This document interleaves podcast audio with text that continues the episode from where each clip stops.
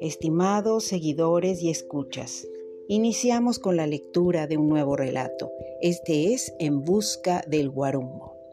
En Busca del Guarumbo es un cuento que se encuentra en un libro llamado Los Cuentos del Gabinete. Este libro tuvo una presea por parte del ayuntamiento durante su gestión 2015-2018 en Mérida, Yucatán.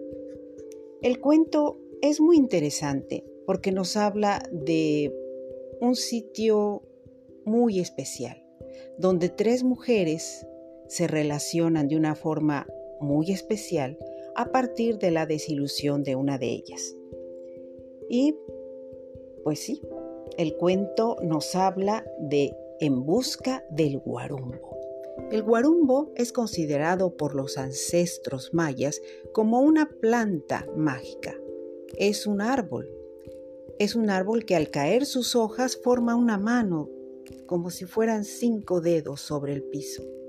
Por algo, ellos lo consideran una hierba mágica. Al mismo tiempo tiene propiedades medicinales. En busca del guarumbo va a cumplir una función esencial. Sin embargo, la parte más eh, interesante de la obra es la personalidad de una mujer de edad quien es la que lleva la batuta de cada secuencia de lo que va a suceder en el relato.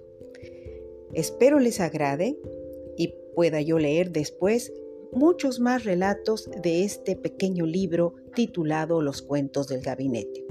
¿Por qué los cuentos del gabinete? No tiene nada que ver, como ya lo escucharon, con el gabinete político. No, no, no, en absoluto. Es ese gabinete que tenemos en una parte de nuestra casa, donde vamos dejando relatos escritos a mano, como esperando en algún momento sean publicados. Y a esos relatos les llegó su momento, al convertirse en un libro que posteriormente recibió una presea. Mi saludo para todos desde la penumbra y la calma. Reciban mi saludo, mi nombre es Ariadne Gallardo Figueroa. Hasta la próxima.